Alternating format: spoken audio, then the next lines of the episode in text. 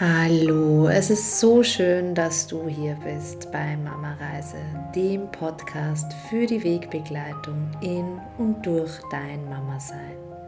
Mein Name ist Karina, ich bin Mama von zwei Mädchen und ich gebe dir hier als Wochenbettdoula, Hypnobirthing-Trainerin und Achtsamkeitscoach Impulse für dein Mama Sein und Werden, damit du deinen ganz eigenen Weg als Mama gehen kannst entspannt und selbstbewusst. Perfekt. Hallo, liebe Sandra. Ich freue mich sehr, dass du heute zu Gast bist in meinem Podcast, die zweite Podcast-Gästin, ähm, zu einem ganz, ganz spannenden Thema, nämlich ähm, Zyklus.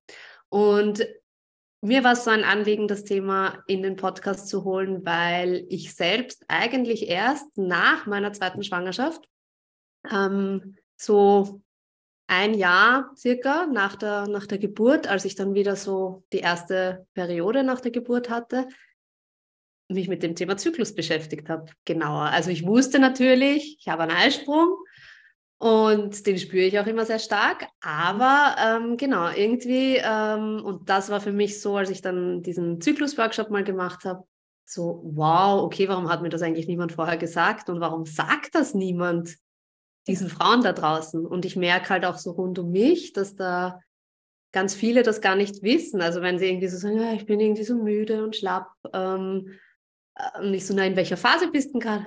Was? Na, wo, wie, wie, wann ist die Regel und so, so.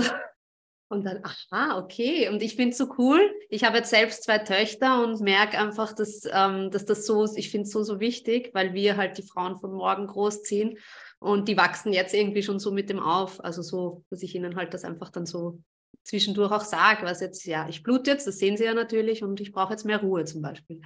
Und ja, ich finde, das ist einfach so wichtig, dass das mehr Frauen wissen. Deswegen freue ich mich, dass du da bist. Und Danke für die Einladung. Ja, vielleicht magst du mal von dir erzählen. Was, wer bist du? Was machst du? Wie bist du überhaupt zu dem Thema gekommen? Voll gern. Ich bin die Sandra, Sandra Langschwert. Ich bin TCM-Ernährungsberaterin und Mentorin für Frauengesundheit. Das heißt, ich begleite Frauen, ganz egal in welcher Lebensphase, ähm, ja, durch den Zyklus mhm. ähm, mitunter, aber meistens liegen halt Symptome dahinter, wie Regelschmerzen, wie Migräne, Verdauungsbeschwerden und so. Und da schauen wir uns dann an, wie man da das innere Gleichgewicht herstellen kann, um da beschwerdefrei beispielsweise zu werden. Und ich, mein eigener Weg ist ein längerer, sagen wir so. ähm, es hat eigentlich mit der TCM begonnen vor boah, sieben Jahren oder so, wo ich mal aufgrund von Tinnitus ganz viele Sachen ausprobiert habe. Also von äh, Akupunktur, aber Osteopathie war ich auch, ist nichts mit TCM zu tun, aber und beim Akupunktieren bin ich halt bei meinem TCM-Arzt dann gelandet und der hat mir ein paar Sachen erklärt und das fand ich immer schon spannend, habe mich aber nicht mhm. weiter damit beschäftigt.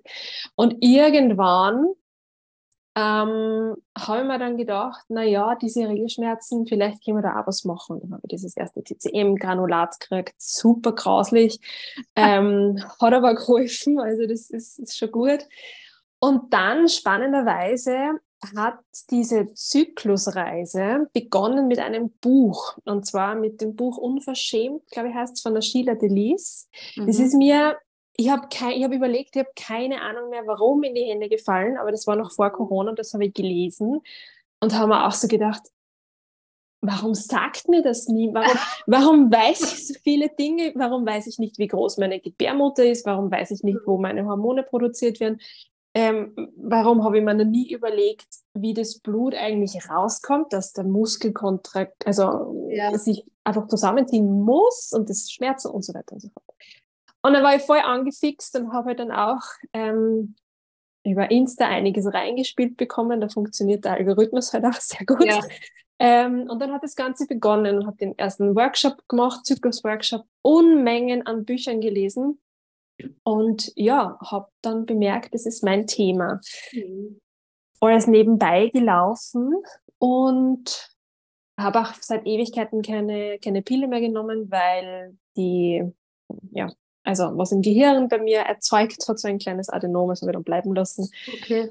Und ja, und dann ist so diese Zyklusbeobachtung immer mehr geworden und ich habe dann ganz akribisch voll viel aufgeschrieben. Und die erste Erkenntnis, die ich dann damals hatte, war, als ich so kurz vor knapp vom Burnout war und einfach nimmer konnte, gab es einen Samstag, wo ich im Badezimmer auf den Fliesen gelegen bin und nicht mehr aufstehen konnte. Und so richtig, also ich habe geweint und es war, es war einfach aus. Ich konnte nicht mehr. Und ein paar Stunden später ist mir aufgefallen, dass ich eigentlich in einer Zyklusphase bin, wo es mir normalerweise immer gut geht. Immer, mhm. immer, immer. Mhm. Und da ist mir bewusst geworden, da will mir mein Körper was sagen, da ist jetzt echt eine Grenze erreicht. Und das hat nochmal so den Ausschlag dafür gegeben, mich noch tiefer damit zu beschäftigen und herauszufinden, wie das System funktioniert und wie sensibel das Hormonsystem eigentlich ist. Habe dann auch den Schwerpunkt ähm, Frauengesundheit in der TCM gewählt und mich da halt fixiert auf dieses Thema, weil es schulmedizinisch stehst du irgendwann an ähm, ja. mit gewissen Symptomen und genau da mag ich ansetzen, dass man da noch mit dem Blick zurückgeht, raus aus dem Detail, sondern mhm. auf die Gesamtsicht von einem Menschen, weil wir alle einzigartig sind. Ja, so war der Weg. Nicht wow. geplant. Ja, eh, meistens so. Und, und eben, ich ja. finde es spannend, weil es hat mit diesem Buch begonnen und es gibt ja keine Zufälle. Es, es, es fallen ja. einem Dinge irgendwie zu und ein paar Jahre später versteht man dann oft, ähm, warum genau. das so genau. war, auch irgendwie. Ja. Voll schön. Und ähm, ja, und jetzt so zu dem, zu dem Thema Zyklus. Es gibt ja, also ich weiß ja so ein bisschen was, aber ich finde es ja, wenn, wenn ich dir so zuhöre, auch spannend. Du weißt ja immer genau, an welchem Tag, wie du dich circa fühlst, ja. Also jo. das zum Beispiel genau. bei mir nicht, ja. Ähm, da war ich bisher ein bisschen zu faul, das jetzt so genau zu beobachten, ehrlicherweise. Ähm, was sind denn diese vier Zyklusphasen? Mhm. Da vorweggeschickt vielleicht, dass ja mh, mm, das einzige Ziel von Mutter Natur ist, dass wir uns fortpflanzen. Mhm. Also die Erhaltung unserer Spezies ist das, was biologisch unseren Rhythmus steuert. Mhm. Das im Hinterkopf behalten macht dann alles Sinn, weil dieses, warum haben wir überhaupt eine Regel und brauche ich die überhaupt und hm, mhm. das ist biologisch äh, so angelegt in uns. Das, das mhm. ist einfach so. Ähm, und diese vier Zyklusphasen beschreiben genau diesen Weg der Fruchtbarkeit im Grunde. Also es geht jeden Monat darum, den Körper bereit dazu zu machen, neues Leben entstehen zu lassen. Darum geht's. Und es gibt vier Zyklusphasen, die man also auch die Schulmedizin kennt vier Zyklusphasen, in der TCM sprechen wir von vier Zyklusphasen und auch jetzt aus der äh, energetischen Richtung betrachtet, mit Emotionen und so gibt es mhm. eben auch diese vier Phasen. Klassisch körperlich ähm, gesehen, jetzt mal gibt es die Menstruation, das ist die Blutung selbst. Dann ja. danach kommt die Follikelphase. Das ist die Phase, wo die Gebärmutterschleimhaut wieder aufgebaut wird, wo in, dem, in den Eierstöcken die nächste, nächsten Eizellen heranreifen. Dann kommt die fruchtbare Phase, die Ovulation, wo es eben entweder darum geht, im Kinderwunsch zu schauen, da sollte es jetzt, sollte man jetzt aktiv werden oder umgekehrt, da sollte man aufpassen. Ja. Ähm, nach der Ovulation kommt dann die Lutealphase, da ist eher so eine Warteposition. Kommt mhm. jetzt die Eizelle oder kommt sie nicht? Und wenn sie nicht kommt, geht es von vorne los und die Menstruation beginnt wieder. Mhm.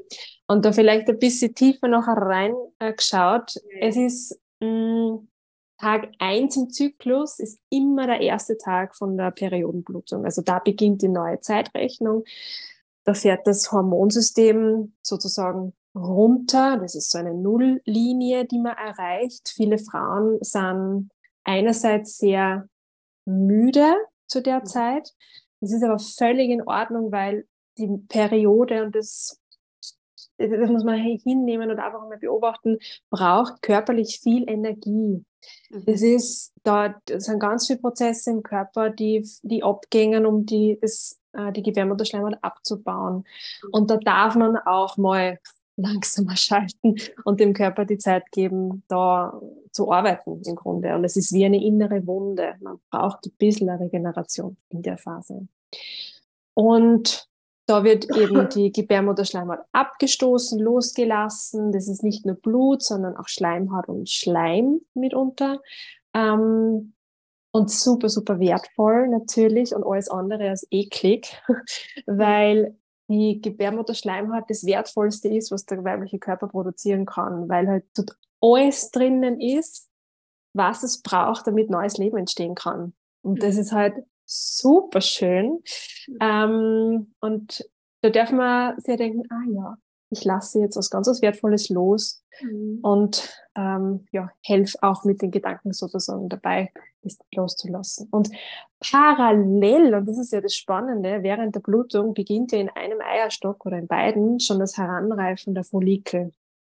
Der Follikel ist ein Eibläschen und in der Mitte drinnen schwimmt dann diese Eizelle. Und da gibt's ganz, ganz, ganz, ganz viele in den Eierstöcken. Die sind schon bei unserer Geburt an angelegt. Also wir wissen von vornherein, wie viele sie wissen. Mhm. Wir, wir produzieren sie nicht nach, sondern wir haben die Follikel, die wir haben. Und da gibt's größere und kleinere und die entwickeln sich durch einen Hormoncocktail und irgendwann, dann so zum Ende dieser Follikelphase, ist dann einer groß genug und der wird auserkoren und gesagt, und du platzt jetzt. Und das ist so der Eisprung. Okay. Ähm, der ist bereit, also dieses Follikel ist dann bereit und sagt, was, du bist jetzt kräftig genug und dich schicken wir auf die Reise, um befruchtet zu werden.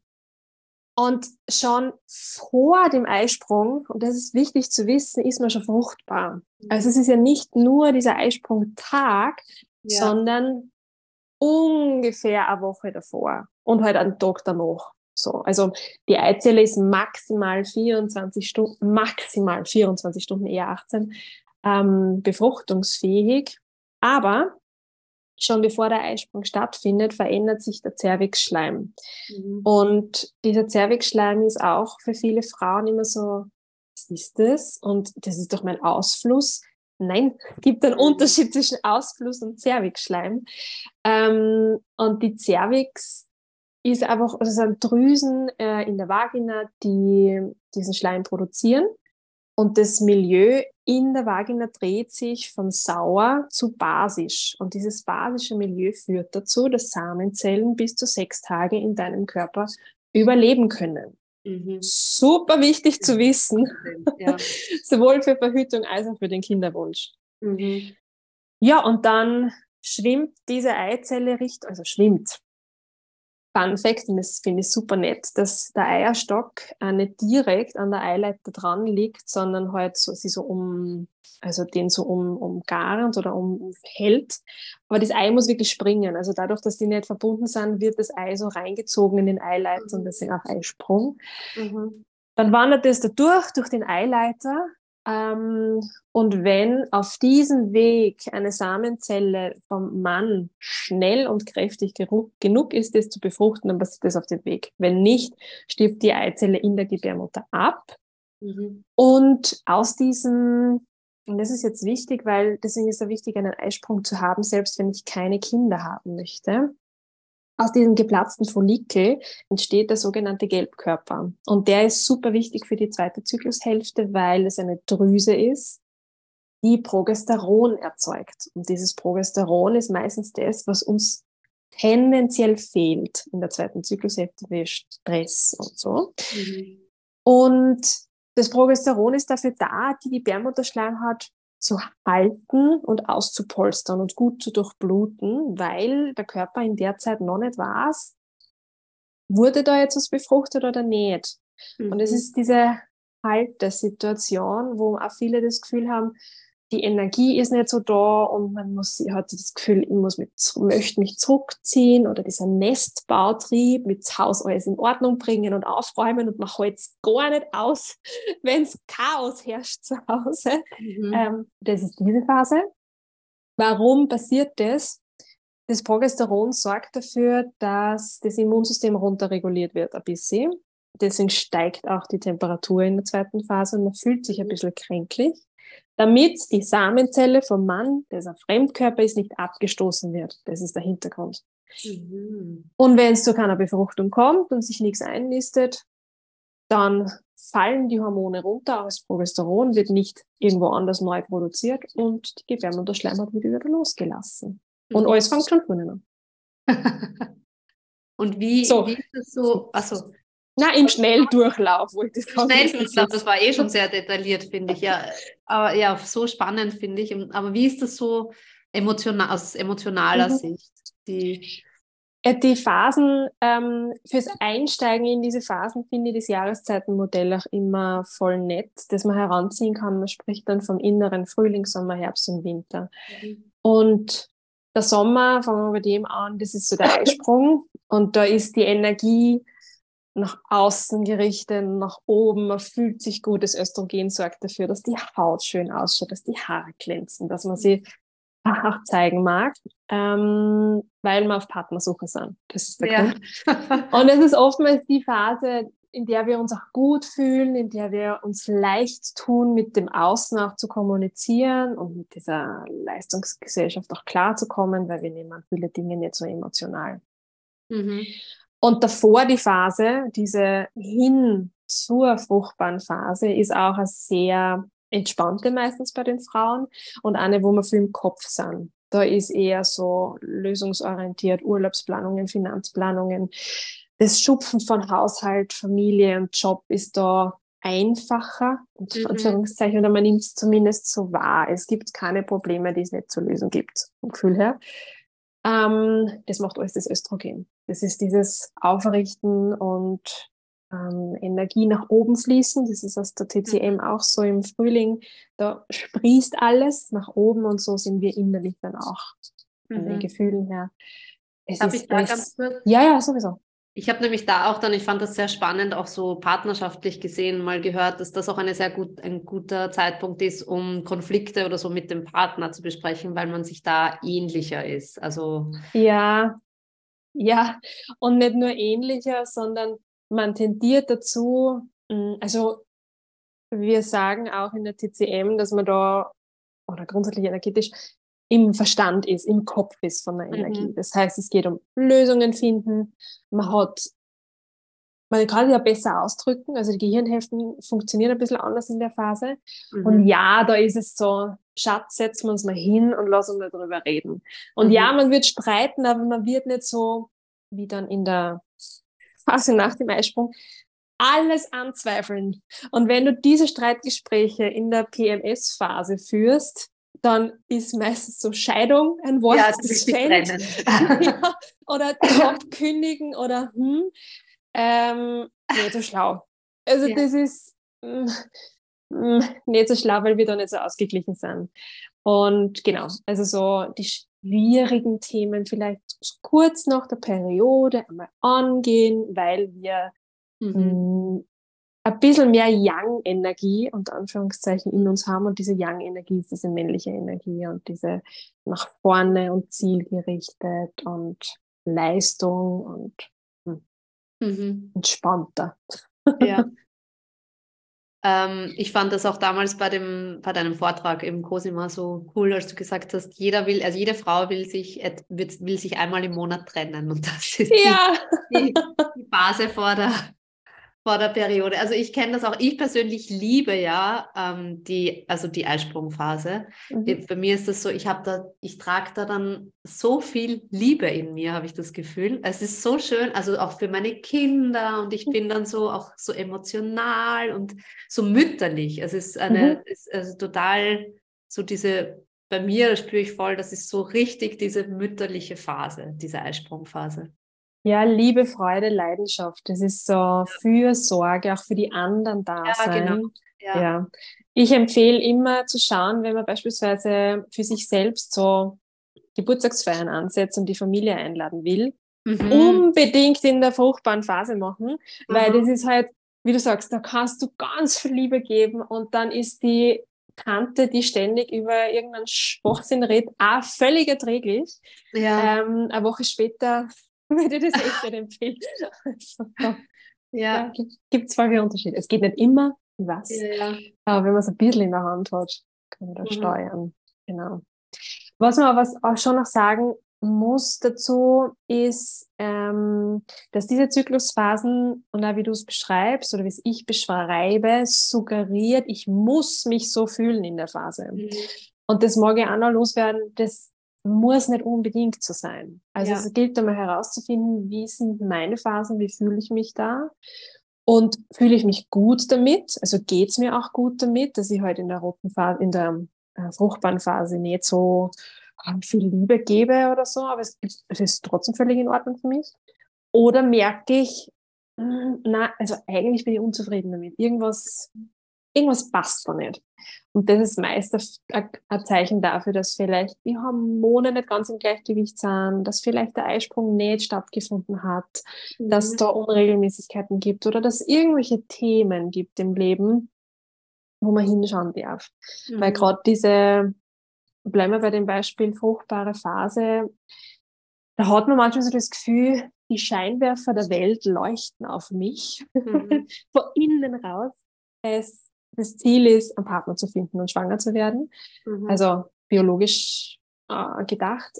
Aber mit dem kann es sein, komme ich nicht klar, ich will nicht gesehen mhm. werden. Oder ich ja. will diese Fruchtbarkeit nicht, weil ich, also nicht, mit dem Frausein per se noch nicht ganz gefunden habe, wie ich das für mich definiere. Und das mhm. zeigt sich oft in dieser Phase. Oder Mutterthemen können sich mhm. auch in dieser Phase zeigen. Ja. Also als, wenn ich ein Thema mit meiner Mama habe oder umgekehrt, wenn ich als Mama ein Thema habe, dann mhm. kann es durchaus herausfordernd in dieser Phase schon sein. Ich habe das eben auch mal gehört, weil ich, also ich persönlich spüre eben den Eisprung. Also das ist so das Negative ein bisschen für mich. Also mhm. einerseits finde ich es irgendwie ganz cool, diesen Schmerz zu spüren und dieses, mhm. mein Körper arbeitet da, aber irgendwie ist es teilweise echt so, dass es richtig org ausstrahlt. Also auch nicht jeden Monat spannenderweise.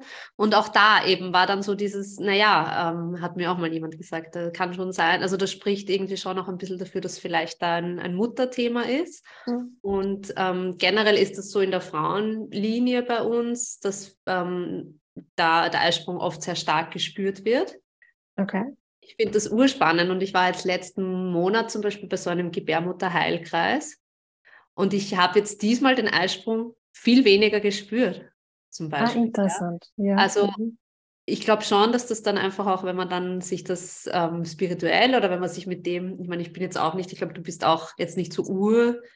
Ähm, ja. ja, die pragmatische, genau. Ja, genau. Aber ähm, trotzdem so, also ich, ja, so diese Auseinandersetzung dann einfach auch mit dem Thema und in der Meditation da reingehen. Also ja, ich bin gespannt, wie es jetzt die nächsten Male wird, aber es hat für mich irgendwie gefühlt jetzt dieses Mal zumindest einen Unterschied gemacht und auch die Periode war weniger, ähm, war nicht so stark und nicht so unangenehm, mhm. weil das ist ja auch was, was ich dich ähm, fragen wollte. Das ist ja so diese schlimmen Krämpfe, die manche Frauen mhm. haben während der Peri Periode. Das ist ja, wir glauben ja oder es wird uns irgendwie so äh, suggeriert, das ist normal, das gehört so. Aber eigentlich spricht das ja für, glaube ich, für ein Ungleichgewicht oder zeigt, dass es was nicht passt, oder? Ja, Schmerz, egal wo im Körper und egal wann, ist ein Zeichen dafür, dass Energie blockiert ist. Das kann, oder einfach Schmerz soll nicht sein. Der ja. Körper ist nicht, also ist nicht daran interessiert, Schmerz zu empfinden.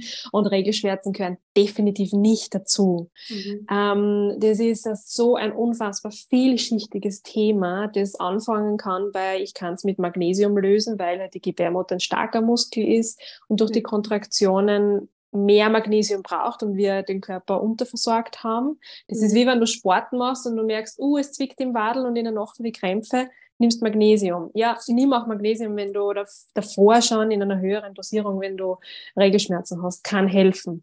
Mhm. Aber oft ist es damit nicht getan. Mhm. Ähm, da gilt es herauszufinden, okay, ist es Endometriose, das ist ein ewig langer Weg, ähm, noch leider, um diesen, äh, diese Diagnose zu bekommen oder eben nicht oder ausschließen zu können. Und was es bei mir tatsächlich war, man kann ja aus dem Nähkästchen plaudern, ist es, ähm, dass ich meine Erfahrungen im ersten Jahr mit meiner Periode auf, aufarbeiten musste. Mhm. Das war, ähm, da waren einfach ein paar Themen, die in so eine Kiste gepackt habe. Und es war für mich am Anfang, ich war sehr früh dran vom Gefühl her im, im Vergleich zu meinen Freundinnen mit, mit der Regel damals. Und da waren ein paar Situationen, die mir erst im Nachhinein gekommen sind, die furchtbar waren für mich. Und erst wie ich mit dem Frieden geschlossen habe, war das auch so ein Puzzlestein dafür, dass ich meine Schmerzen losgeworden bin. Hängt aber auch, auch sehr viel mit Ernährung zusammen. Ein heißer Tipp ist auch zu schauen, wie viele Kuhmilchprodukte wir zu uns nehmen. Das kann auch, also bei einigen Frauen ist das ein Game Changer. Mhm. Natürlich Zucker, ja, Kaffee, ja, muss man sich aber individuell anschauen, ob das da tatsächlich die Ursachen sind. Aber ja, Schmerzen sind nicht normal. Es braucht nur manchmal einen längeren Weg, um die aufzulösen. Also da gibt's oft keine, nimm das, also überall, wo du hörst, mach das, nimm das und deine Regelschmerzen sollten damit erledigt sein, eher kritisch sein. Ja. Das sind Heilsversprechen, die so nicht funktionieren werden. Mhm. Genau. Ja, ich finde das auch so ähm, äh, bei mir selbst so spannend. Mein Frauenarzt hat dann gemeint, dieses, das kriegt man, kriegen eh ganz viele verschrieben. Nicht, äh, wie heißt das? Irgendein Kraut? Johannes, nicht Johanneskraut? Mönchspfeffer. Mönchspfeffer. Mhm. Ich, ich, so, aha, na gut, ja, na gut, dann habe ich das genommen und dann war meine, irgendwie habe ich dann ewig lang keine Regel bekommen. Also ja. es war einmal alles völlig ja. durcheinander. Und ich habe mir dann wieder gedacht, nein, okay, das, nee, also das kann nicht gut sein, das kann nicht richtig mhm. sein, weil es war dann trotzdem, also ich hatte einen, eigentlich einen recht regelmäßigen Zyklus. Ja. Und dieses eine Monat, diesen Mönch, Mönchs, Mönchspfeffer zu nehmen, das hat alles durcheinander gehauen. Mönchspfeffer ist früher ja vor allem, deswegen heißt es so in Klo, im Kloster angewendet worden, um die Lust zu unterdrücken. Also quasi so ein bisschen ein, ähm, so. ja, ja, es ist so ein, okay. ein natürliches, ähm, nichts, was die Libido steigert, sondern was die Libido verringert. Aha. Und es ist, also das ist wie mit allen Empfehlungen, und deswegen liebe ich die TCM auch heiß, weil sie immer individuell arbeitet. Das, ja. was für den einen passt, muss für den anderen nicht passen. Ja. Und bei Mönchspfeffer wird es ist dann richtig eingesetzt, wenn das Prolaktin zu hoch ist. Also wenn das Prolaktin im Körper, das wir auch ja in der Stillzeit im, im Körper bilden, damit kein Eisprung stattfindet. Mhm. Wenn das zu hoch ist, kann der Mönchspfeffer helfen, es zu, zu drosseln und damit stellt sich wieder ein hormonelles Gleichgewicht ein. Aber nur blind Mönchspfeffer zu nehmen, wie du auch siehst, das ist schon ein ja. mächtiges Tool auch. Ja. Und ja, immer vorsichtig sein. Ja, eh voll. Also ich fand das, ich finde das echt spannend, dass das dann, dass viele Dinge einfach so verschrieben werden, so genauso wie dieses Thema mit der Pille. Also ich habe ja, ja. Frauen, die sagen, ähm, äh, weil ich auch dann immer so, ähm, gerade die Freundinnen, die die Pille nehmen, versuche irgendwie so, na ja, du hast ja dann keinen Zyklus und irgendwie denke ich mir, man ist dann halt nicht ganz man selbst, oder? Also ja man, man unterdrückt eigentlich ganz viel. Ja. Und ich versuche dann immer so und dann, nein, aber es geht nicht ohne Pille, weil ich habe so starke Schmerzen und so eine starke Blutung und ich muss die Pille nehmen. Deswegen, ja, es muss ja auch einen anderen Weg geben. Also das. Ähm der andere Weg ist nur der mühsamere tatsächlich. Ähm, und bei der Pille, man kann sich das so vorstellen, dass wir ja ohne hormonelle Verhütung im natürlichen Rhythmus so Hormonwellen haben, mhm. die das Östrogen am Anfang und dann kommt es noch eine zweite Welle und dann ist es weg. Das Progesteron kommt in der zweiten Hälfte und dazwischen haben wir halt noch das follikelstimulierende Hormon und das Lut wurscht. Das luteinisierende Hormon ist beispielsweise das, äh, das angezeigt wird, ob du das im Körper hast, wenn du auf diese Ovulationstests pinkelst. Mhm. Das garantiert dir aber nicht, dass du einen Eisprung hast. Vielleicht da okay. auch noch einmal zur Info für alle, die im Kinderwunsch sind. Ähm, ja, es ist gut zu wissen, dass du LH produzierst, es hast aber noch lange nichts. Und diese Wellen hast du nicht mit der Pille, weil die Pille sorgt dafür, dass du wie so ein Dauertongeräusch mhm. Wie ein Mann. Zu dir nimmst. Genau. Ja, genau. Wobei da mittlerweile auch geforscht wird, ob die nicht auch okay. so einen 28-Tage-Rhythmus haben ja. Ah, okay. Wir werden sehen, wir werden sehen. Spannend, okay. Manchmal denke ich es mir nämlich bei meinem Mann schon. Ja. Du bist so, als wärst du in der lila Phase. Ja. Wir werden dann auf einiges draufkommen, glaube ich. Okay. Und ja, die Pille, die Pille, was die Pille macht, ist, sie versetzt deinen Körper in einen Winterschlaf. Mhm. Und es ist halt gerade, wenn es um junge Frauen geht, die gerade die Periode bekommen, deswegen problematisch oder sollte aufgeklärt werden, dass auch das Wachstum der Gebärmutter gehemmt wird. Also wenn ich jetzt mit 13 meine Periode kriege und mit 14 die Pille, weil der erste Freund oder weil Regelschmerzen und es wird empfohlen, dann kann es sein, dass sich die Gebärmutter nicht fertig entwickeln kann. Und mhm. das ist halt ein massiver Eingriff in das Hormonsystem, das sowieso nicht stabil ist. Mhm. Und ich verstehe alles. Ich verstehe alle Seiten, auch dieses, ja, aber es ist eine sichere Verhütungsmethode für mein Kind in, in der Jugend, weil da ist erstens der Zyklus vielleicht noch nicht regelmäßig und selbst Zervixschleim beobachten und Temperatur messen in einer Pubertät, wo die Emotionen ja. eh stehen. Ich weiß, es ist vollkommen schwierig und es gibt kaum eine perfekte Lösung. Das, mhm. Man muss sich, glaube ich, nur diesen Dingen bewusst werden und dann die Entscheidung dafür treffen, nämlich informiert treffen können. Mhm. Und auch nach der Geburt, ich habe auch einige Freundinnen, die sagen, es ist einfach praktisch auch, jetzt auf eine Pille zu setzen, weil ich dann auch stabil laufen kann. Weil natürlich als Mama mit zwei Kindern vielleicht und auch wenn ich viel alleine bin mit den Kindern, es durchaus und die Kinderbetreuung an mir liegt und da jetzt nicht Oma oder so wer da ist, mm. voll die Herausforderung sein kann, wenn ich Regelschmerzen habe und eigentlich zwei Tage liegen müsste.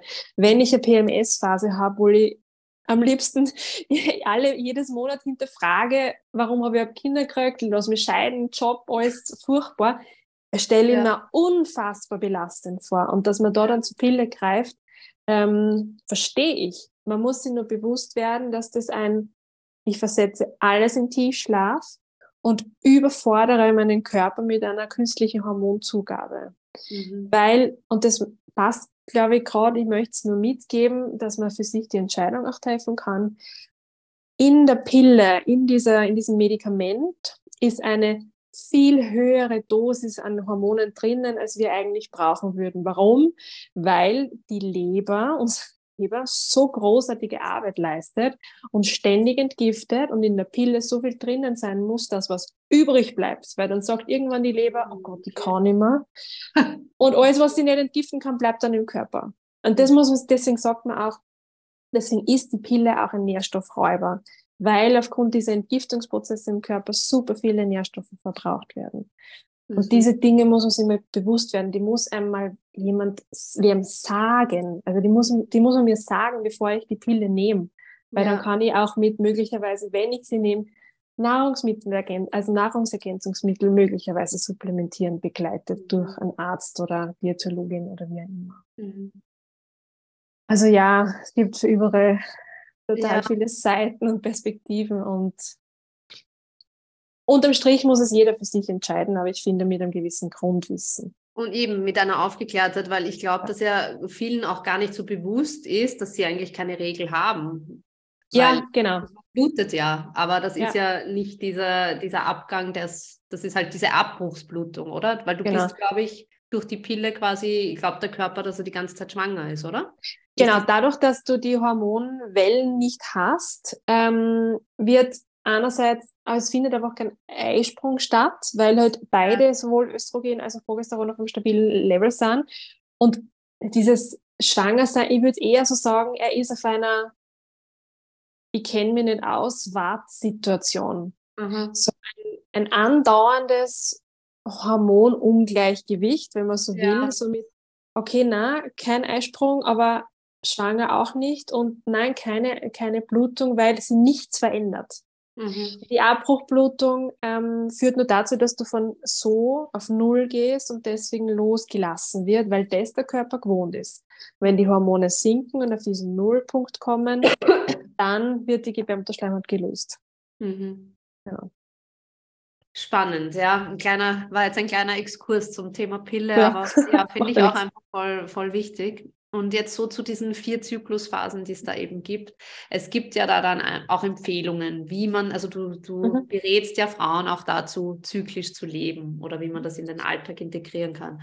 Und ähm, ich bei mir merke, ich, äh, also ich versuche es, wie gesagt, ich, ich weiß nie genau, an welchem Tag ich jetzt bin, aber ich spüre an und für sich, mhm. glaube ich, ganz gut, wo ich jetzt gerade bin und merke schon natürlich, so wie du sagst, ja, also selbst wenn man keine Kinder hat, sondern einfach auch einen Angestelltenjob hat, wo man halt vielleicht nicht so flexibel ist, so wie wir, wir können es uns einigermaßen einteilen ja. gut und können darauf achten und eben auch ich weiß mit den Kindern, ich habe jetzt mittlerweile das Glück, dass meine Schwiegereltern in Pension sind und in der Nähe sind, ähm, dass ich da einfach weiß, schwarze Phase, Zyklus, ähm, ich bin einfach müde und brauche ähm, irgendwie Unterstützung und Rückzug, dass ich da einerseits irgendwie meine Schwiegereltern ähm, vielleicht auch irgendwie anzapfe, beziehungsweise ähm, mache ich es auch so, meine Kinder mit drei und fünfeinhalb sind jetzt einfach auch so, dass man ihnen sagen kann. Also ich sage ihnen dann, du, ich habe jetzt meine Regeln, mein Körper arbeitet ganz viel, das macht mich müde und ich brauche heute, ich gehe jetzt nicht in den Park, was für mich uranstrengend ist, mhm. da jetzt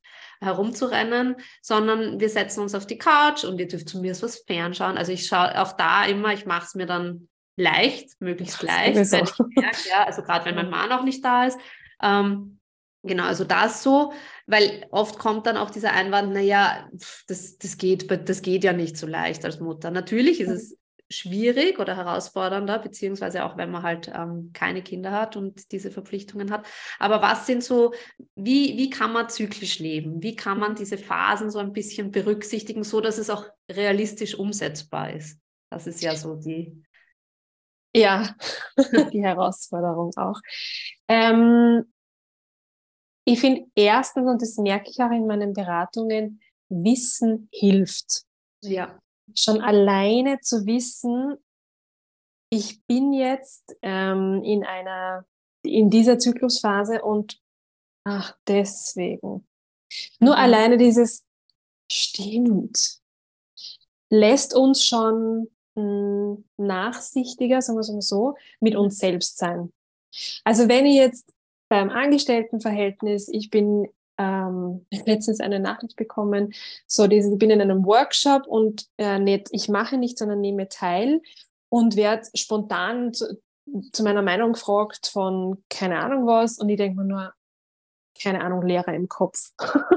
so, und dann nicht streng mit sich zu sein, sondern zu denken, ah, ich bin in meiner Periode. Okay, Moment, langsam. Und dann kann man ja sagen, ich habe die Frage gehört, gibt es mir zwei Minuten, ich denke darüber nach. Ja. Das braucht super viel Übung, das alles, ja, eh, eh klar. Mhm. Ähm, bei Mamas ist es, finde ich, also was ich von außen mitkriege, weil ich nur unter anderem einen Stiefsohn habe, den ich nicht täglich, also nicht täglich bei mir habe. Ähm, ich finde, kommunizieren, wie es dir geht, schon mhm. mal hilfreich, auch wie du es gesagt hast, vor allem den Partner mitzunehmen, Partnerin mitzunehmen. Um da mal zu sagen, hey, schau, boah, der Tag war echt furchtbar anstrengend und ich bin noch in meiner PMS-Phase. Dann einmal kurz zu reflektieren und zu sagen, okay, ich hagel den Tag ab, weil, hm, und mach nicht einen Elefanten draus vielleicht. Mhm. Das alleine beruhigt auch schon das Nervensystem. Mhm. Ähm, was auch hilft, so also Kleinigkeiten, wenn jetzt ähm, Mama bin von zwei und der Tag war furchtbar anstrengend und ich bin in meiner ähm, violetten Phase, also in dem inneren Herbst vor der Periode, dann beispielsweise das Handy am Abend nicht mehr in die Hand nehmen. Auch das ist zyklisch Leben. Ja. Sie bewusst zu sein, dass alle Reize, die in dieser Phase noch von außen kommen und dieses sinnlose Durchscrollen von Social Media, wieder diesen Vergleich anzündet. Und das tut dir nicht gut. Es ist überhaupt kein Rocket Science, aber das merkst du in der fruchtbaren Phase nicht so sehr. Mhm. Und dann zwei Wochen später haltet dich voll aus und du denkst dir, oh Gott, mein Leben ist so furchtbar und alle anderen führen so ein gutes Leben. Das heißt, mhm. Handy weg. Mhm. Ähm, und man kann auch natürlich ein bisschen was im Essen machen. Ich glaube, das lässt sich auch, wenn man als Mama selber kocht, mhm. dann auch ich weiß, es ist super schwierig, wenn die Kinder nicht alles essen. I know. also okay, ja, Familiensituationen berücksichtigen und so. Ja. Aber auch da ähm, in der zweiten, äh, zweiten Zyklushälfte vielleicht eher zum Tee, trinken, äh, Tee greifen als wie zum Kaffee, weil das Kaffee, der Kaffee auch das Hormonsystem ein bisschen durcheinander bringt. Mhm. Oder ähm, sich die dunkle Schokolade durchaus gönnen hinsetzen und essen und kein schlechtes Gewissen dabei haben. Mhm. Das ist schwierig. ähm, also Kleinigkeiten im Alltag finden, die sind sehr individuell. Also ich arbeite sehr individuell mit den Frauen, ja. anschauen, ähm, was ist es denn für dich? Was lässt sich denn für dich umsetzen? Ja. Eine ähm, Klientin hat dann vor kurzem gesagt, dass die in, in, der Rückschau, dass das die beste Veränderung, die sie gemacht hat, dass sie halt Suppe am Abend auf einmal angefangen hat zum Kochen in der zweiten Zyklushälfte. Weil das auch die Verdauung beruhigt, die Kinder haben es gegessen, es war wurscht. Hm, aber es tut dem ganzen System gut. Mhm. Ich finde, das wird ja so oft vergessen, äh, die Ernährung. Mhm. Bei vielen, oder es ist ganz oft nur so dieses, dass man halt den Hunger stillt, aber dass das eigentlich so viel mehr ist und dass das so einen Einfluss auch auf unser ganzes System hat. Ja. Und dazu auch wegen dem Thema, dass die Kinder nicht ähm, alles essen. Also ich kenne das sehr gut. Mhm. Und ich habe dann irgendwann begonnen, ähm, also erstens, also ich will nicht unterschiedliche Dinge kochen, das ist mir zu mühsam, ja, weil ähm, ich koche in erster Linie das, was mir schmeckt. Mhm. Und es gibt immer irgendwelche Beilagen, die sie dazu essen können, wenn sie es nicht essen wollen. Und ähm, Gemüse aufgeschnitten dazu, irgendein, ja, was weiß ich, oder ich brate ihnen ein Halloumi oder was dazu ab. Aber in erster Linie, finde ich, dürfen wir auch so ein bisschen als Mama wegkommen von dem, ich koche jetzt nur noch das, was die Kinder essen, weil auch da kann es sein, dass ihnen das dann nicht schmeckt und das führt dann eher dazu, dass wir frustriert sind und uns ärgern, weil A, wir haben uns die Arbeit gemacht. Zweitens, es ist nicht das, was wir essen wollen. Ja. Also einfach, ja, ähm, ich koche jetzt diese Gemüsecurrys und so, die sie nicht essen. Und irgendwann wollen sie es vielleicht eh auch, vielleicht, wenn sie sehen, wir essen es immer. Und sie kriegen einfach, ich habe halt immer dann Nudeln oder Reis oder so auch fertig im Kühlschrank. Und ich mache mir da ehrlicher, weil auch, auch da ist ja so dieses schlechte Gewissen und die haben dann nicht so, kriegen einen Vollkornreis und äh, schau, dass eine Eiweißquelle dabei ist und ein Gemüse und sie sind gut versorgt. Also unsere ja. Kinder heutzutage ja im Prinzip, glaube ich, haben einen, einen gut, gute Lebensmittel zur Verfügung. Okay. Und also da finde ich, darf man auch so ein bisschen egoistisch sein ja. und sich da nicht so stressen. Und wenn es eben nichts gibt, dann gibt es halt einen, einen Joghurt oder was weiß ich, ein Apfelmus oder ja. Ähm, ich finde ein bisschen pragmatisch auch da. Ja. Na, total, total. Und da vielleicht auch zum Thema zyklisch Leben und Essen und so. Ähm, und die eigenen Erwartungen daran vielleicht auch, als Mama, vielleicht als Jungmama, auch alles frisch kochen zu wollen und so. Wenn du in deiner Zyklusphase, in einer Phase, ja, na doch, es hängt viel auch an der Zyklusphase. In einer Phase bist, wo du überhaupt nicht kochen gefreut und du dir denkst, ja. dann bitte bestell halt was, wenn es dir ja. möglich ist. Und da ist mein Zugang, da schaue ich halt ich mal herausfinden, was gute Lieferanten sind, wo die Qualität der Speisen passt, wo ich ungefähr ja. weiß, wie sie es machen und ob da eh nicht zu viel Konservierungsstoffe drinnen sind. Mhm. Ja, dann gibt es zweimal hintereinander halt irgendwas vom Lieferdienst, weil ich allein mit ihnen zu Hause bin oder keine Ahnung. So what? Also ich finde, da darf man, ähm, muss man die Kirche im Dorf lassen und auch das ist zyklisch Leben für mich. Das mache ich als Selbstständige ohne Kinder auch. Ja. irgendwann denkt, na, heute freut mich, heute am Abend beispielsweise freut mich fix nicht kochen, das weiß ich jetzt schon. Und wir haben zwei Möglichkeiten, entweder mein Partner kocht oder wir bestellen uns was. Ja. Fertig. Hm. Genau, ja, also auch, äh, denk auch, das ist so, dass man sich einfach so ein bisschen leichter macht im, im ja. Alter. Und was auch, glaube ich, ähm, wichtig ist, was mir jetzt gar nicht mehr so bewusst war, aber was ich jetzt wieder irgendwie ähm, da beim Spazierengehen jemanden getroffen und die ist gerade vom Laufen gekommen, auch da wieder, ich bin da immer dann sehr, sehr na, heute geht gar nichts und ich so, na, wie ist ein Zyklusmäßig? Also, also wenn ich die schon ein bisschen kenne, finde ich, aha, aha, also spannend, ja. Und auch da glaube ich, so dieses, wir haben ja dann oft, also gerade Mamas, die wieder in Shape kommen wollen, mhm. haben dann dieses, ähm, sie machen jetzt irgendwie sportlich etwas, was Kalorien verbrennt und sie gehen jetzt laufen und äh, merken dann halt auch manchmal, man merkt dann einfach, dass es nicht so geht an dem Tag ja. oder in der Zeit. Also ich glaube, dass gerade so dieser, dieser Hoch- oder dieser, wie sagt man, ähm, Ausdauersport oft dann auch in der schwarzen Phase nicht ideal ist, ich, wenn, wenn man merkt, Energielevel technisch. Und ich glaube, PMS-Phase, weiß ich nicht, kommt wahrscheinlich, gibt es da, kann man da irgendwie sagen, braucht man da dann eher was zum Auspowern oder? Ja, es kommt, also erstens, es kommt ein bisschen auf die Frau auch drauf an, also da ja auch wieder der Appell, sich kennenzulernen, was sie halt gerade braucht. Aber mhm. jetzt meine eigenen Feldstudien mit meinen Kundinnen zeigen, dass es in der PMS-Phase besser tut, in einen Flow sportlich zu kommen. Also ja, vielleicht kann moderate Ausdauer gut sein, aber eher nicht auf Leistung, sondern wenn ich eine Läuferin bin, dann eher traben. also bisschen, bisschen gemütlich, vielleicht mit Musik im Ohr und so, schon was tun, aber hm, Ruhe, also ein bisschen ruhiger. Yoga. In der also PMS-Phase Yoga, weil auch der Atem integriert wird und der Atem halt, ich habe es auch bei dir in der Story heute schon gesehen, mit mhm. kurzen Atemübungen, die helfen auch super, das ganze System zu unterstützen und auch die Energie ins Fließen zu bringen, gerade auch vor der Regel, weil die Energie nach unten geleitet werden muss und da mhm. hilft Atem super, super, super gut. Und die Kraftsachen und dieses ähm, wirklich auf, auf, an die Grenzen gehen, das funktioniert in der Follikelphase, also in diesem inneren Frühling bis hin zum Eisprung halt am besten, weil dein Körper auch da in diese Leistung reingehen kann. Da, sind, da hast du die Kraft, da hast du auch die Ausdauer, da hast du auch dein, dein Mindset auch so, dass du sagst, na, ich, ich push mich jetzt, ich gehe. Und mhm. nach dem Eisprung ist dann eher so dieses, hm, nein, also sich selbst dann noch zu pushen und zu irgendwas hinzubringen, ja. kostet Überwindung, funktioniert dann meistens nicht, dann ist man angefressen auf sich selbst und man sich denkt, warum kann ich jetzt nicht? Und dann ist es so ein Teufelsrad oder schlechten Laune. Und ich finde, da darf man einen Schritt zurückgehen und dann halt mhm. vielleicht auch mal nur massieren gehen. Mhm. Und was man auch nicht ver, ver, ähm, vergessen darf zum Thema Shaping und so wieder zurückkommen in die Form und wieder was für sich tun.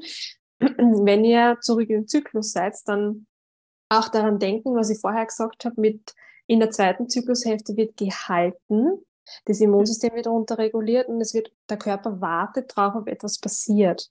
Mhm. Und dieses, es wird gehalten, das, das gilt für sehr vieles. Das heißt, in dieser Phase Gewicht zu verlieren ist schwieriger, als wenn man es jetzt in der, oder halt den Körper, weil wir grundsätzlich da dazu neigen, Blähbauch zu haben, Wassereinsammlungen, die Energie fließt nicht so gut im Körper, stagniert an der einen oder anderen Stelle und da fühlen wir uns auch aufgeschwemmt.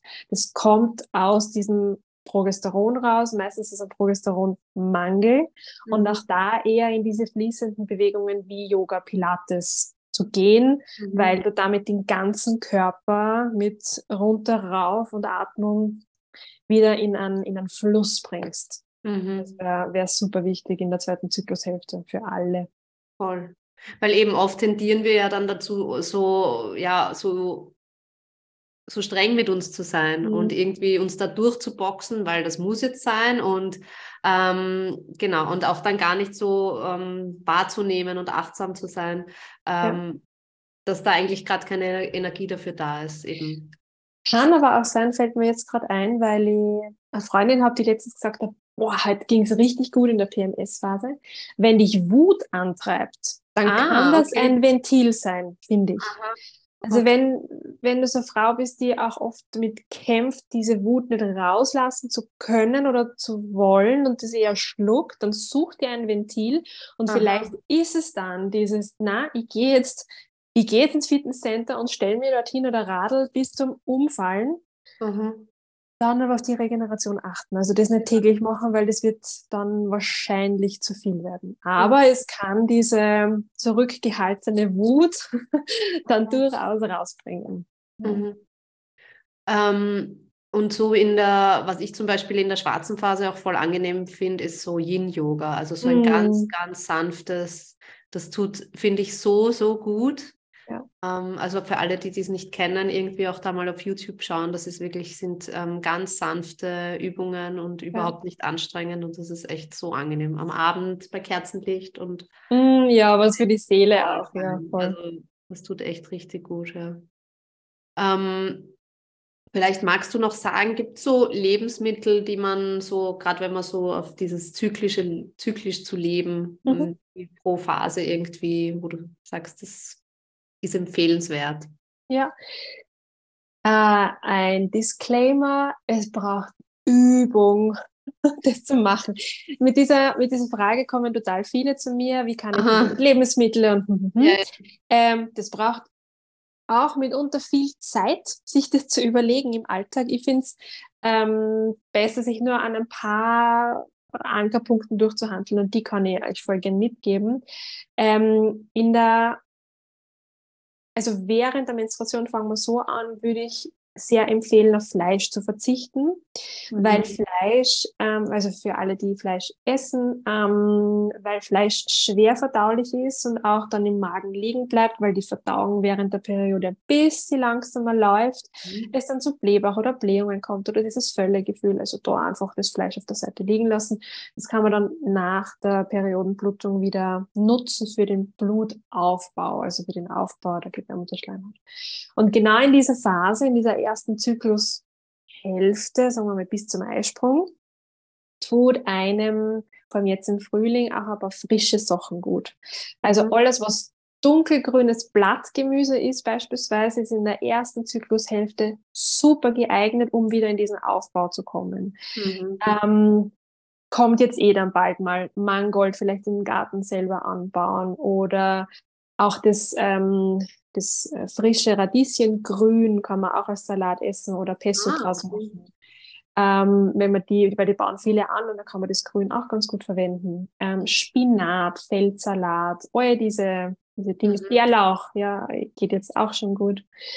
Dunkelgrünes Blattgemüse und alles, was rot ist, passt in der ersten Zyklushälfte ganz gut. Ähm, mhm. Vor allem rote Rüben. Also mhm. das ist so absolutes Superfood für den Blutaufbau. Mhm.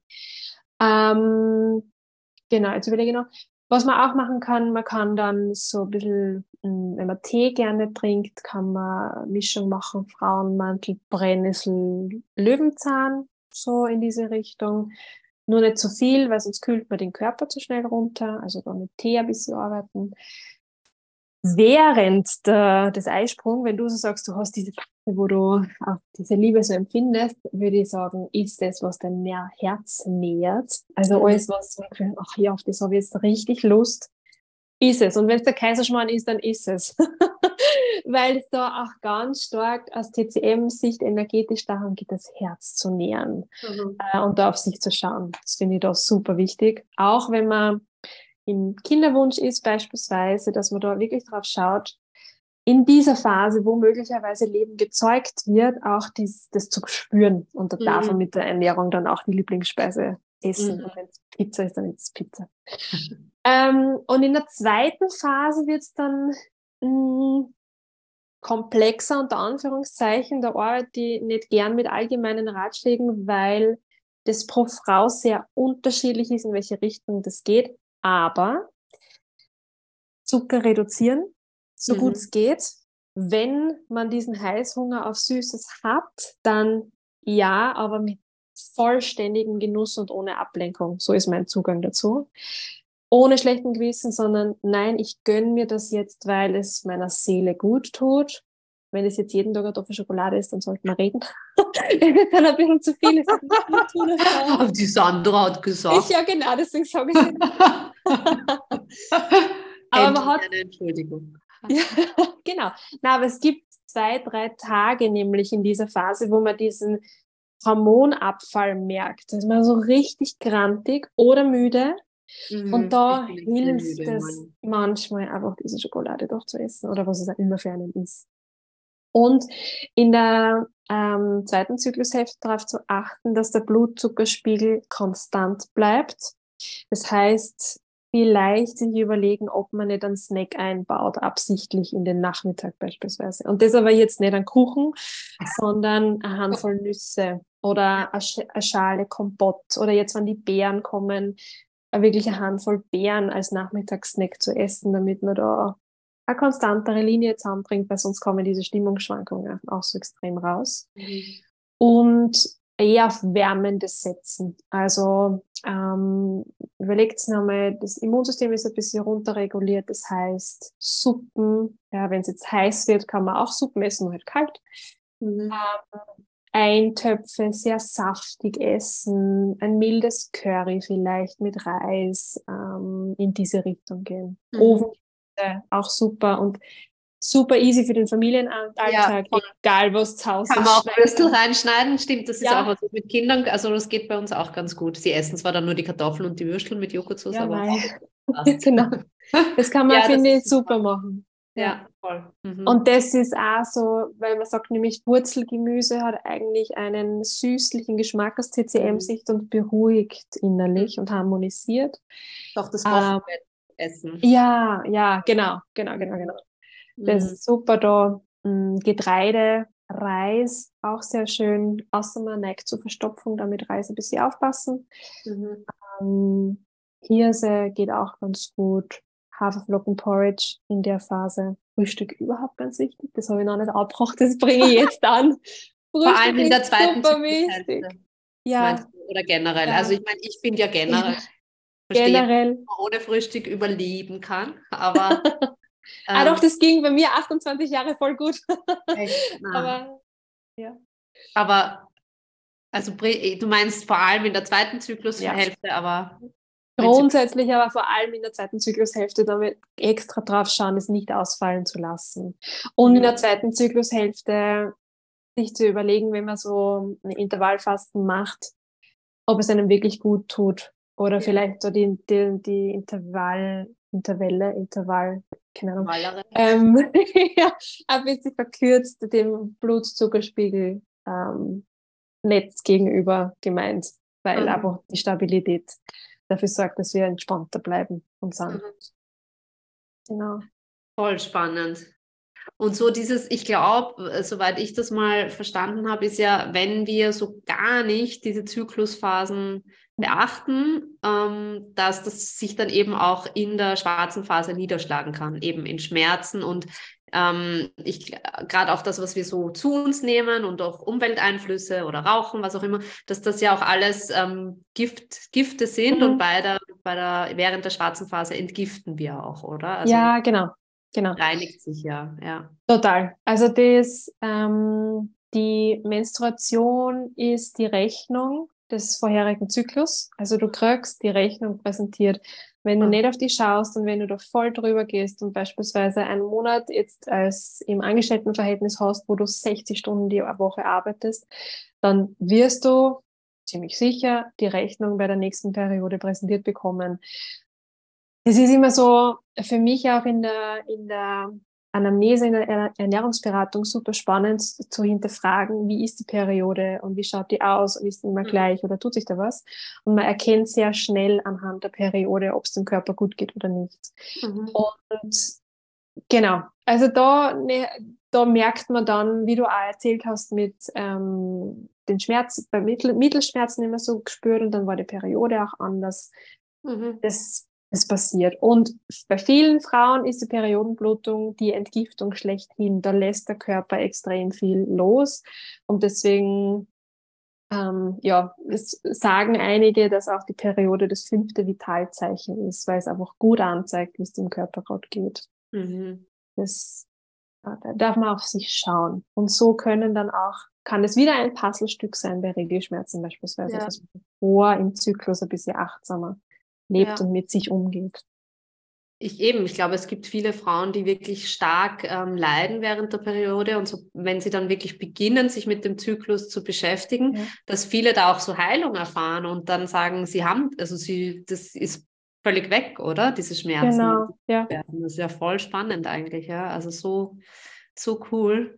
Ähm, genau, eigentlich vielleicht noch ganz kurz so, ähm, was mich noch interessieren würde, jetzt, wenn Mamas jetzt noch stillen und noch, mhm. kein, noch nicht die erste Regel hatten, ebenso na, gerade nach der Geburt, also bei mir hat es bei beiden eigentlich ein bisschen über ein Jahr gedauert zum Beispiel, manche kriegen es recht schnell wieder. Ähm, ist dann so, hat, würdest du sagen, hat man dann diese Zyklusphasen schon oder ist das dann wirklich erst mit der Nein, es ist davor schon. Und also ich kann es nicht aus eigener Erfahrung sagen, sondern nur das, was mir meine Kundinnen ähm, erzählen und auch Freundinnen. Es beginnt sich schon vor der ersten Blutung einzupendeln. Man hat schon wieder das Gefühl, mhm. ah, das PMS kommt zurück. Oder hm, ja, vielleicht Eisprung, der Zervixschleim kommt dann wieder. Und mhm. es liegt halt daran, dass das Prolaktin wieder sinkt, weil man weniger oft stillt, weil sich das einpendelt und dann schön langsam dann die Hormone wieder beginnen, den Eisprung auszulösen. Und mhm. erst wenn es dann wirklich einmal dazu gekommen ist, dann ist die nächste Regelblutung dann da. Mhm. Es ist, glaube ich, nicht so stabil, wie wenn du jetzt dann wirklich ja. reinkommst in den Zyklus. Aber man, man, man merkt dann und auch spannend, dass viele Frauen nach Geburten ja viel besseres Körperbewusstsein haben und das dann noch viel intensiver wahrnehmen. Das wirst du besser wissen, aber mhm. das ist so mein Gefühl auch, da merkt man auf einmal ganz andere Dinge und die Mhm. Periode ist anders und auf einmal sind Schmerzen weg oder da oder puh, Mhm. ja, Mhm. einschneidendes Erlebnis. Ja, auf jeden Fall, ja, eben. Also das, das verändert schon ganz viel, das stimmt, ja. Ähm, ja, voll cool. Na, ich, ich könnte ja noch ewig mit dir. Ich finde das so schön, wie du, wie viel du weißt und was dir, wie du erklärst das immer, finde ich so alles so äh, easy und ähm, Danke. zwischendurch immer so witzig. Das finde ich so schön. Ähm, vielleicht magst du noch sagen, ich könnte mir vorstellen, dass sich viele jetzt das denken, so, okay, wow, so wie wir es uns gedacht haben, warum hat mir das noch niemand vorher gesagt? Hm. ähm, Gerade wenn man wirklich zum allerersten von Mal von dem Thema hört. Was, was bietest du da rund um dieses, um diese Themen an für Frauen? Was sind da jetzt so? Ich habe immer wieder ein paar kleinere so Einstiegsworkshops, die gut geeignet sind für, okay, ich fange mal an, mich mit dem Thema zu beschäftigen. Da ist am 1. Juni 2023 jetzt der nächste, ähm, Mhm. wo es zwei Stunden einfach nur Zykluswissen, wo man mal rausgeht und sich denkt, okay, jetzt habe ich mal Struktur und ich habe es ungefähr verstanden, das ist so das Ziel. Mhm. Und wenn man dann tiefer reingehen mag und vor allem ähm, individuell arbeiten mag, weil ihr habt gemerkt, du hast eh gemerkt, das ist vieles, Mhm. ist einfach individuell, weil jeder von uns ein anderes Rucksackerl trägt und der Ja. Alltag anders ausschaut und so und anders auf die Welt kommt. Ähm, biete ich eins zu eins ein paar unterschiedliche Möglichkeiten an, von der ganz klassischen Ernährungsberatung bis hin zu der Kombination aus Ernährung und Zyklus. Da auch Mhm. nochmal gemeinsam durch den Zyklus durchzugehen. Also mein Zyklus-Mentoring ist das, dass ich mit einer Frau einmal durch ihren Zyklus gemeinsam durchgehe und Okay. in der jeweiligen Phase wir uns eine Stunde sehen und sie info, also kriegt das Wissen, was passiert jetzt gerade in deinem Körper mit dir. Wie schaut es mit deinem Emotionshaushalt aus? Und dann graben wir ein bisschen tiefer und schauen so drauf, was sind denn jetzt die konkreten Themen? Also was ist dein Spannend. Thema in der Zyklushälfte? Und äh, kriegst dann eine kleine Übung in den Alltag mit und so das Bewusstsein zu schärfen und sich besser zu spüren. Mhm. Genau, das ist so aktuell das, was es Mhm. Ist es so mit dem, ähm, bei diesem Basisworkshop, äh, weil was ich, was, wie würdest du sagen, beobachtet man seinen Zyklus am besten oder wie merkt man denn jetzt, wie lang? Weil ich glaube, die Phasen können sehr unterschiedlich lang dauern bei Ja. jeder Frau, oder? Genau, genau. Wie, wie, Ja, was- ich habe auch auf der Website zum kostenlosen Download ähm, Ah. ein Zyklustagebuch als Okay. PDF und das kann man sich, weiß ich nicht, aufs Klo legen oder im Schlafzimmer oder wie immer und so mal anfangen, den Zyklus zu tracken. okay. Das ist nicht als äh, Doktorarbeit gedacht, sondern als, an, also als Hilfe. Ich Aha. bin jetzt an Tag XY, es ist mein dritter Tag der Regel. Wie stark ist meine Blutung? Wie fühle ich mich? Ein Wort. Wie geht es meinem Ja. Körper? Boah, ich habe halt Kopfschmerzen, wie auch immer. Und das Mhm. kann man so zwei, dreimal machen, finde ich. Und wenn man das mal zwei, drei Zyklen gemacht hat, dann erkennt man für sich ein System. Aha. Na, ah ja, also irgendwie habe ich das Gefühl, meine Menstruation ist geprägt von Gelassenheit. Also ich zum Beispiel, meine Superkraft während der Menstruation ist Gelassenheit. Da ist mir alles vollkommen egal ähm, und bin super entspannt. Und das ist für jede Frau was anderes. Und das herausfinden ist das Spannende. Und das, wie gesagt, einfach downloaden bei mir auf der Website.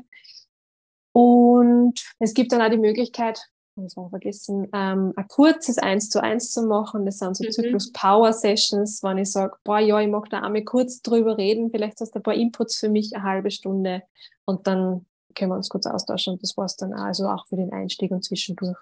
So als, Okay, cool. als Sparring-Partner vielleicht, wenn man Ja. sich denkt, ich mag da drüber reden mit irgendwem. Aha.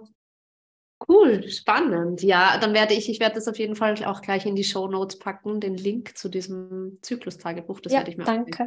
werde ich mir auch gleich zulegen, glaube ich, ähm, weil das könnte ich auch gut gebrauchen.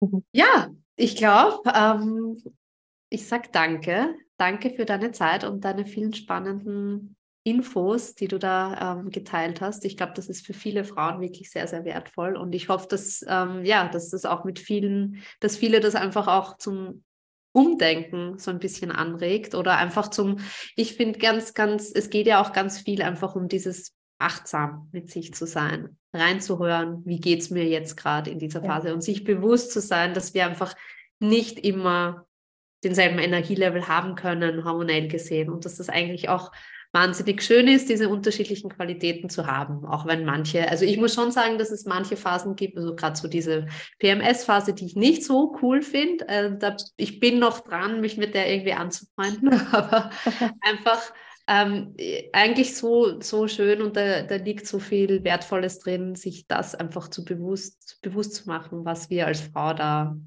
ähm, was uns so besonders macht, eben diese Phasen. Obwohl, wenn die Männer das vielleicht auch haben. Ja, eben, Wer weiß, was die Wissenschaft noch. Aber ja, und eben, gerade so, wenn Mamas mithören, einfach, ich finde das so, so wichtig, egal ob man Söhne oder Töchter hat, dass einfach ähm, wir, wir erziehen die, wir begleiten die Generation von morgen beim Aufwachsen. Und das ist so wichtig, dass wir gerade diese Themen auch da schon bewusst machen und ganz, ganz easy. Für die ist das nicht. Also das ist zum Beispiel auch was, was ich bei meiner Mama cool fand. Ich kann mich erinnern, ich war mit ihrem Klon, sie hat mir den Cervix-Schleim gezeigt. So, so, schau, das ist ja so. Das Wie so, cool. Ist, ja. Ja, und ich mache es bei meinen, und sie finden das ja nicht eklig, überhaupt nicht. Die interessiert das voll. Aha, okay, und das Blut, wieso blutest du? Und ja. ähm, da einfach nicht diese Scham, weil sie spüren das, wenn da Scham ist. Und auch wenn wir diese Scham haben, da als Anlass das zu nehmen, woher kommt das? Warum, warum schäme ich mich dafür? Wo, wo liegt da auch der Ursprung? Also da liegt einerseits so viel, ähm, so viel, ähm, so viel, was wir einfach unseren Kindern mitgeben können, aber auch für uns so viel Entwicklungspotenzial und genau sich das auch dessen bewusst zu sein, dass wir da einfach eine große Verantwortung tragen, finde ich, ähm, und auch ein viel Veränderungspotenzial da einfach drin liegt. Ja, ja total. Ja. Gut, dann beende ich da jetzt mal die Aufnahme. Ähm, außer du wolltest noch was sagen, wolltest du noch abschließend was? Nein, danke für die Einladung und danke fürs Zuhören.